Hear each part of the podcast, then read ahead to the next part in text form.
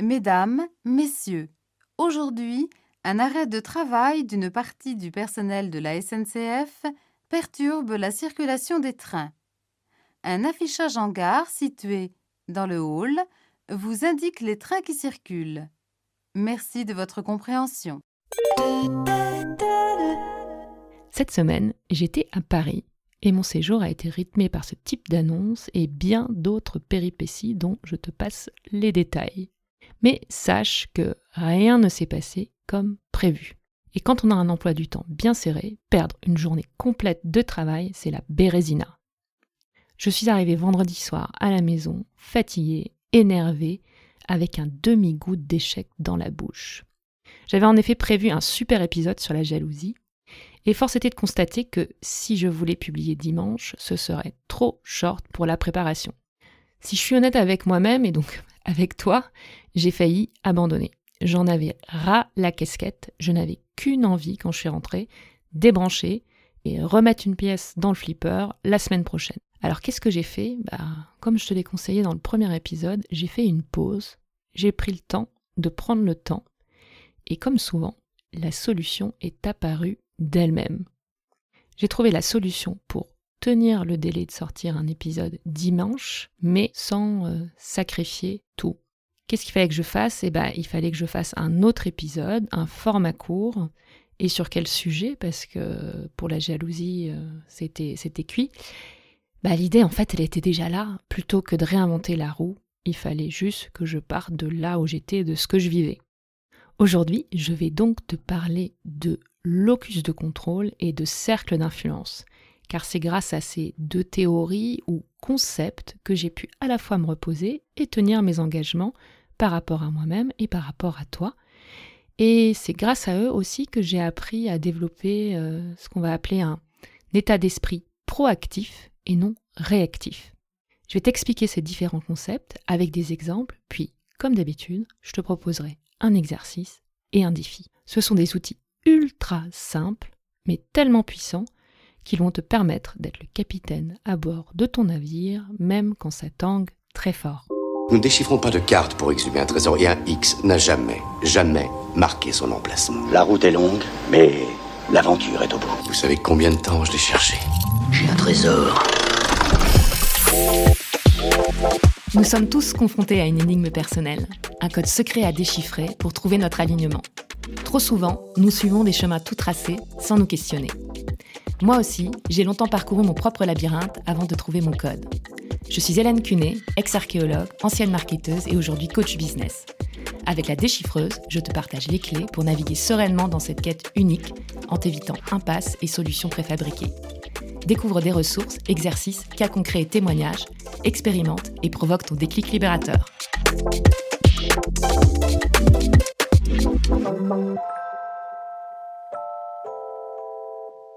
Le premier livre de philo qui m'a mis une claque et qui m'a fait comprendre tout le pouvoir de cette discipline, c'est le manuel d'Épictète.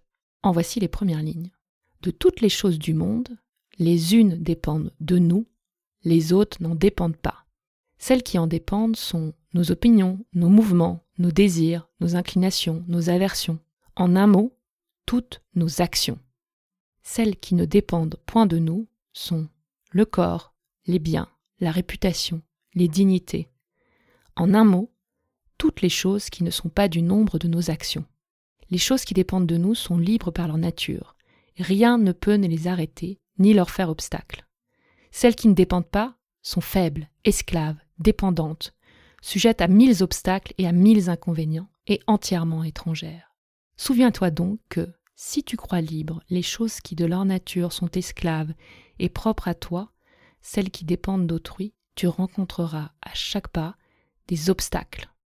Au lieu que si tu crois tiens ce qui t'appartient en propre et étranger ce qui est à autrui, jamais personne ne te forcera à faire ce que tu ne veux point, ni ne t'empêchera de faire ce que tu veux. Tu ne te plaindras de personne, tu n'accuseras personne, tu ne feras rien, par même la plus petite chose, malgré toi.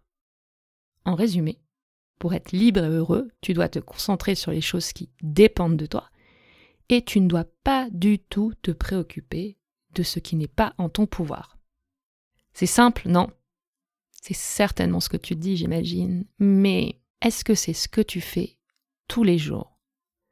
Est-ce que quand ton train est en retard, que tu renverses ton café sur ton pull, que tu oublies tes clés et que ton portable est déchargé, tu restes zen et tu n'accuses jamais le mauvais sort Est-ce que tu arrives toujours à garder le contrôle et à faire la part des choses? Pour illustrer ce que je te dis, voici l'extrait d'une scène d'une série que tu reconnaîtras certainement. Je vais te dire. euh, Est-ce que c'est à moi là? Euh, oui, vas-y. Bien. Euh, Je suis enceinte.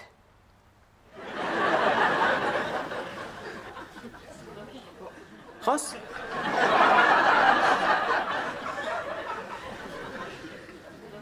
Ross?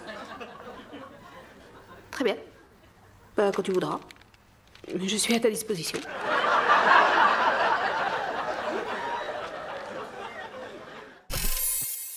Alors tu as certainement reconnu qu'il s'agissait de la série Friends. Et si tu ne connais pas, eh ben écoute, c'est pas très grave. Rachel et Ross, qu'on entend parler, ont passé une nuit ensemble, une nuit qui devait être sans conséquences.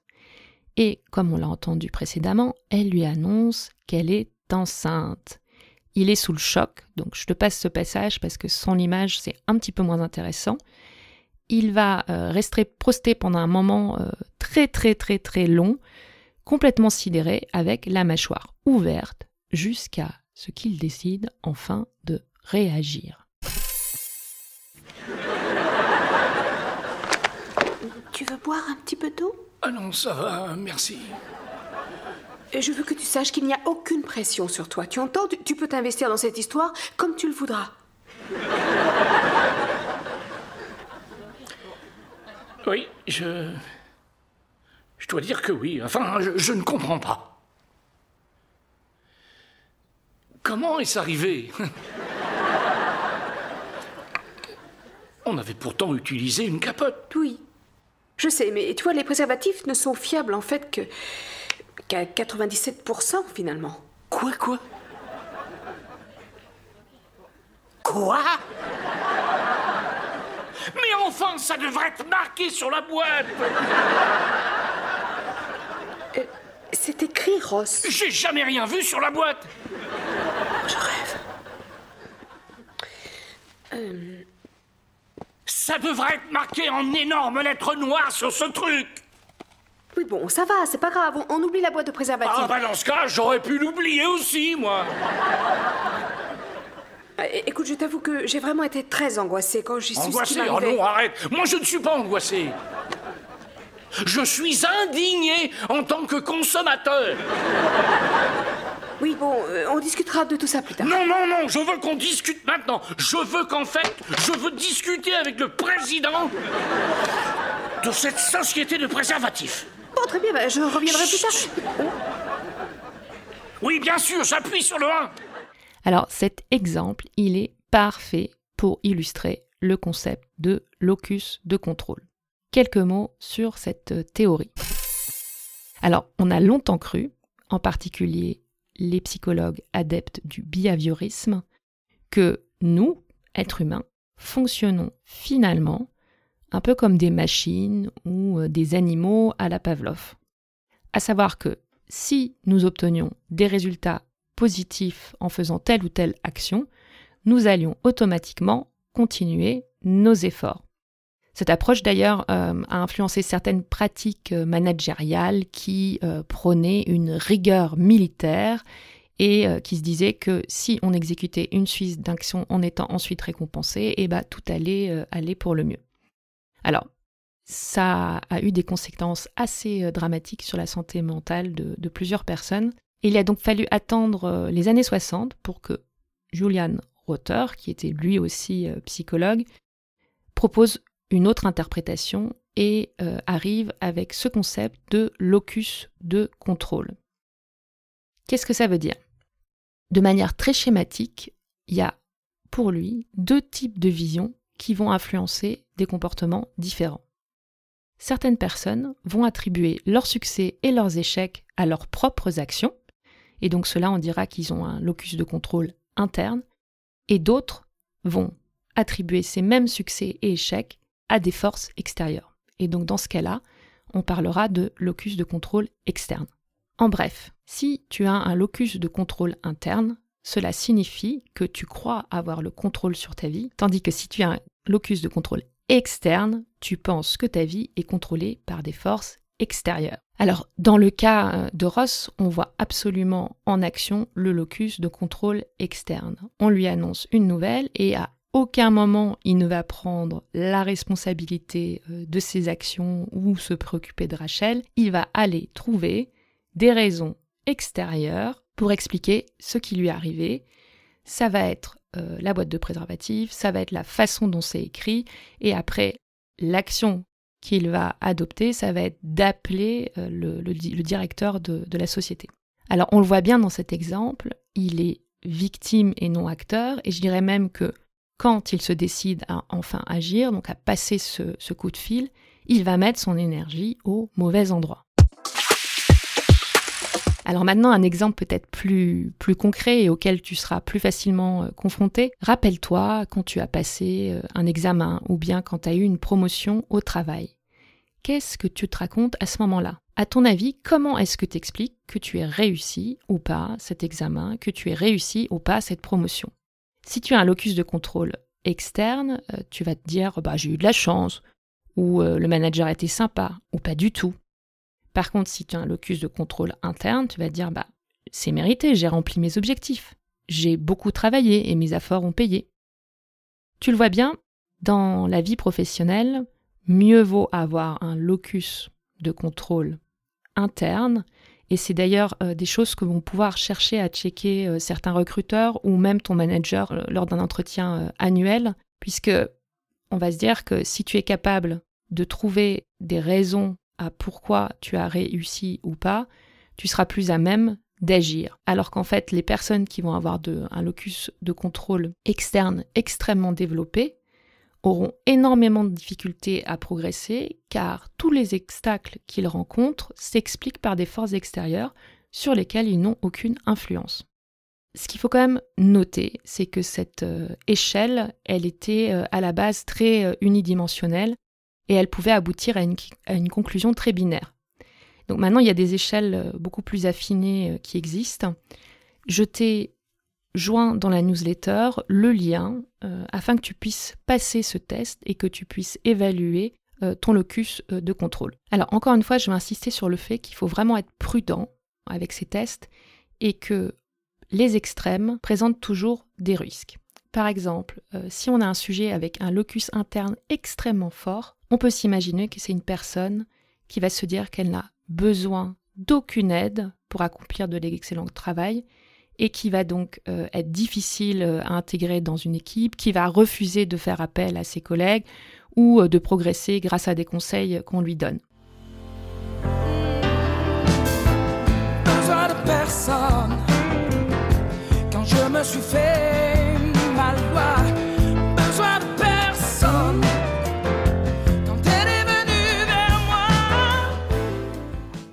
C'est pourquoi, a priori, d'avoir un locus interne à 100%, c'est pas forcément un bon indicateur. Pour ma part, c'est pour ça que j'aime bien euh, compléter euh, cette explication assez binaire avec la théorie des cercles d'influence. Alors cette théorie, elle vient du, premier chapitre euh, du livre de Stephen Covey sur les sept meilleures, euh, les sept habitudes, je crois, des, personnes les plus productives, si je ne dis pas de bêtises. Euh, tu retrouveras toutes les références dans, la newsletter. Et il nous explique en fait qu'il y a deux cercles, on va dire plutôt trois cercles, moi je préfère ça. Le cercle de contrôle, le cercle d'influence et le cercle de préoccupation. L'objectif est encore une fois de consacrer notre énergie sur les choses qui dépendent de nous. Le cercle de contrôle, il va comprendre les éléments de notre vie sur lesquels nous avons un contrôle direct. Ça va être nos pensées, nos décisions, nos actions et nos réactions. Le cercle d'influence, il est dans notre cercle de contrôle, mais on a une influence indirecte dessus. Ce cercle d'influence, il contient des aspects de notre vie sur lesquels nous pouvons avoir une influence, mais pas un contrôle complet et direct.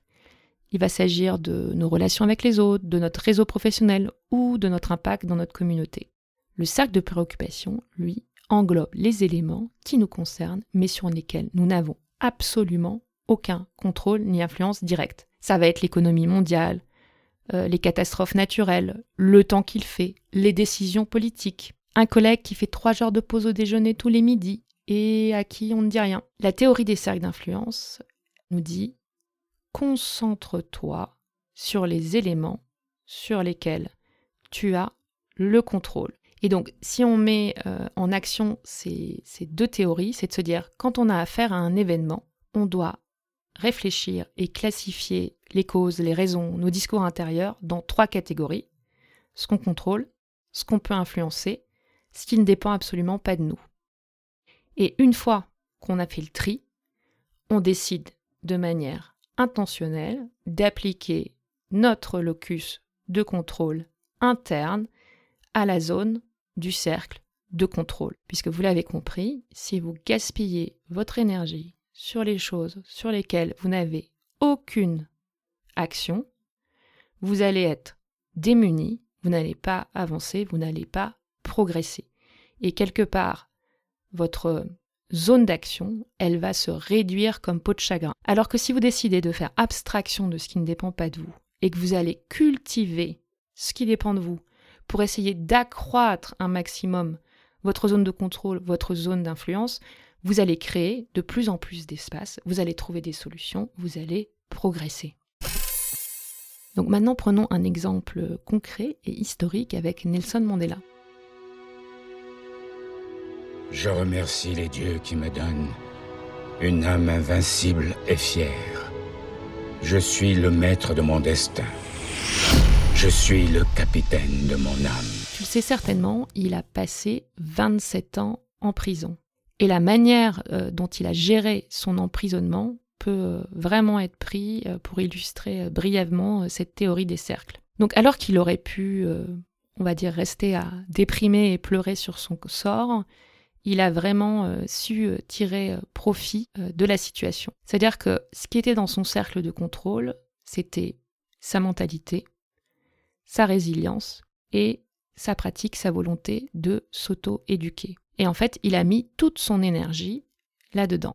La zone d'influence, pendant son emprisonnement, ça a été euh, ses relations avec les autres prisonniers, euh, la communication qu'il pouvait entretenir avec les gardiens de prison, et le fait, euh, quelque part, de remplir ses principes politiques et, moraux. Et donc, il a exercé un leadership moral et il a inspiré ses co-détenu, il a pu nouer des relations avec euh, ses gardiens. Et enfin, ce qui était de l'ordre du cercle de préoccupation, bah, c'était euh, la politique de l'Afrique du Sud, l'apartheid, les actions gouvernementales, l'évolution internationale, sur lesquelles il a choisi de ne pas euh, se concentrer, mais tout de moins devrait, à son niveau, à préparer sa sortie, à pouvoir influencer d'une façon ou d'une autre ce qui s'y passait. Peut-être que l'exemple de, Nelson Mandela te semble assez loin de toi, euh, donc je vais te proposer maintenant de, passer à, la mise en pratique euh, avec un exemple concret et puis surtout un exercice un peu plus euh, poussé qui va pouvoir te permettre de faire quelque part le, bilan de ta vie, de savoir comment tu te, tu te positionnes dans les différents domaines et surtout ensuite de commencer à te mettre en action. Tu ne pourras jamais avoir ce genre de rapport dans un monde où tu as toujours peur de faire le premier pas, parce que tu ne vois que l'aspect négatif des choses, quoi que tu regardes. Vous allez vous mettre du côté du prof Non, pas avec moi, ce genre de conneries. Et moi, je voulais pas être ce job. Mais il s'agit pas du job, je me fiche que tu bosses ou pas pour le gouvernement, mais tu peux faire tout ce que tu veux, tu n'es limité par rien. Qu'est-ce qui te passionne? Qu'est-ce que tu souhaites? Je veux dire, il y, a des mecs qui passent leur vie à poser des briques pour que leur gosse ait une chance de trouver un jour ce que tu trouves ici. J'ai pas demandé ça. Non, T'es venu au monde avec, alors t'abrites pas derrière. J'ai pas demandé ça. Mais comment ça m'abriter? Je veux dire, il n'y a, pas de honte à poser des briques Non, bien sûr. Je vois pas ce qu'il y a de mal à bâtir une maison pour quelqu'un. Écoute, mon père posait des briques. Tu vois? Il s'est cassé le cul pour que je puisse avoir de l'instruction. Exactement, c'est une profession honorable. Qu'est-ce qu'il y a de mal à, à réparer la bagnole d'un mec qui demain pourra aller bosser grâce à moi? C'est très honorable. Oui, c'est vrai, Will, c'est honorable, comme il est honorable que tu voyages 40 minutes dans un train pour que les étudiants arrivent le matin et trouvent leur plancher propre et leur poubelle vidée. C'est du vrai travail. Absolument. Du travail honorable. Je suis sûr que tu as voulu faire ce travail pour l'honneur, justement. Laisse-moi te poser une question. Tu aurais pu faire ce travail n'importe où. Qu'est-ce qui t'a fait choisir le plus prestigieux collège d'enseignement technique du monde? Et pourquoi venir en douce, la nuit, résoudre des problèmes que seules une ou deux personnes dans le monde peuvent résoudre et nier l'avoir fait? Moi, je ne vois là rien de très honorable. Qu'est-ce que tu veux vraiment faire?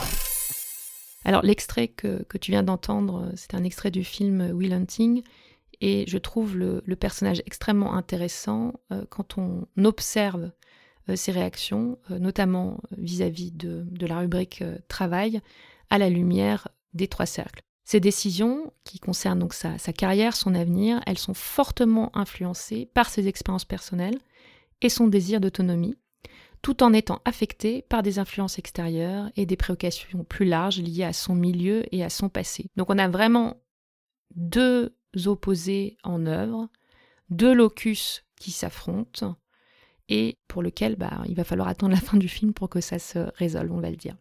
On garde l'exemple de Will Hunting en tête et maintenant je vais t'expliquer l'exercice sur lequel euh, je veux que tu travailles. Je te le fais à l'oral comme ça, encore une fois, tu trouveras absolument tous les détails dans la newsletter. Ce que je vais te demander de faire, c'est d'établir une cartographie des influences. Alors tu prends une feuille de papier, des crayons, ou tu peux, si tu te sens plus à l'aise, utiliser un logiciel de dessin euh, numérique. Mais je t'avoue que travailler à la main, c'est toujours mieux, ça fait fonctionner une autre partie du, du cerveau. Et tu vas diviser ta feuille en grandes sections qui vont représenter les différents domaines de ta vie. Ça peut être par exemple le travail, la santé, les relations, les finances, le développement personnel, les loisirs, j'en passe et d'autres. À toi de voir quelles sont les rubriques importantes. Encore une fois, tu trouveras euh, une liste dans la newsletter. Pour chacun des domaines que tu as identifiés, note les éléments que tu penses contrôler et ceux que tu ne penses pas contrôler. Et tu peux aussi, entre les deux, faire cette rubrique euh, à mi-parcours qui est euh, ta zone d'influence. Pour que ce soit plus simple, tu vas utiliser des couleurs et par exemple, prends la couleur rouge pour les choses qui sont, que tu estimes pouvoir contrôler et prends une couleur froide comme le bleu pour les choses que tu estimes ne pas pouvoir euh, contrôler. Si je prends euh, l'exemple de, Will Hunting et, euh, et qu'on décide de le filer par rapport à son rapport au travail, on va dire que va être dans son cercle de contrôle ses compétences, ses talents en mathématiques, sa décision qu'il va poursuivre ou qu'il va choisir tel ou tel emploi ou carrière dans tel ou tel domaine, et ensuite ses réactions vis-à-vis de ça. Son cercle d'influence, ça va être euh, les relations qu'il a avec euh, ses amis, les relations qu'il a avec son thérapeute, l'influence qu'il va pouvoir avoir euh, sur ses mentors et les professionnels qui l'entourent, et puis certainement, quand même, l'environnement social et éducatif dans lequel il évolue.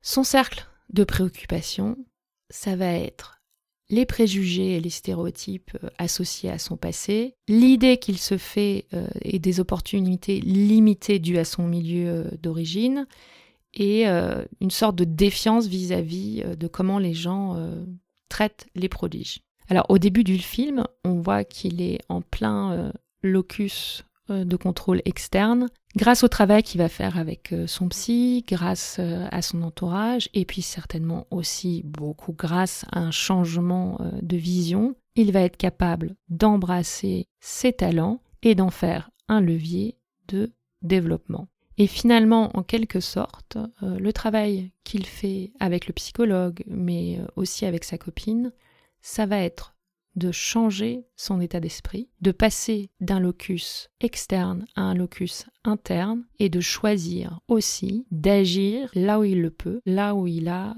euh, de la responsabilité, là où il a du pouvoir et du contrôle, plutôt que de se cacher derrière des circonstances extérieures pour expliquer pourquoi il reste dans sa condition. Alors voilà, hein, euh, on n'est pas tous Hunting, on est d'accord, mais je trouve que de faire cet exercice-là sur les différents domaines, ça va peut-être permettre de prendre encore une fois euh, conscience des domaines sur lesquels il faut que tu travailles et surtout des discours intérieurs que tu peux avoir et qui ne sont pas complètement exacts. Ou tout du moins, encore une fois, tu sais euh, à quel point euh, j'aime prendre en considération l'influence de, notre famille et de notre histoire, te dire que peut-être aussi, dans ta limitation, tu es en train de répéter des croyances, un mode de pensée qu'on t'a légué. Alors, revenons à nos moutons. Une fois que tu as tes différents domaines et que tu as pu analyser les choses qui dépendent de toi, qui dépendent pas de toi, ça va être maintenant de prendre un peu de recul et puis de te dire, est-ce que dans ces différents domaines, il y a un endroit où il y a vraiment euh, beaucoup de bleu, par exemple? Va sur cet endroit-là et demande-toi, est-ce qu'il y aurait moyen de rééquilibrer un peu les choses et de transformer ce bleu en un peu de rouge pour me rendre un peu plus maître de ce domaine-là? Réfléchis encore une fois si tout ce que tu as mis comme ne dépendant pas de toi peut être transformé d'une manière ou d'une autre en quelque chose qui dépende de toi. Et on arrive au défi de la semaine, très simple. Je vais te demander de choisir un domaine ou un sujet dans un domaine sur lequel tu souhaites accroître ton sentiment de contrôle. Tu vas définir des actions spécifiques pour transformer des éléments que tu as notés en bleu en rouge.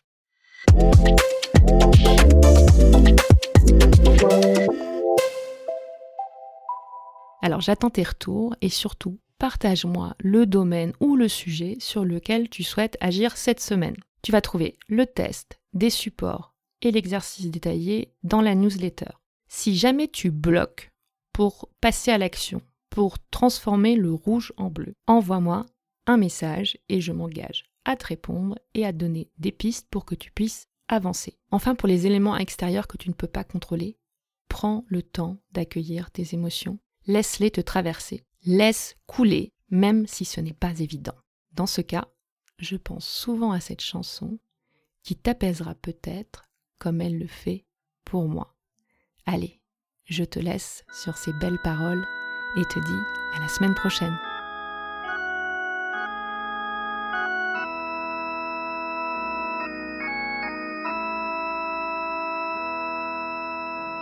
When I find myself in times of trouble, Mother Mary comes to me, speaking words of wisdom. Let it be.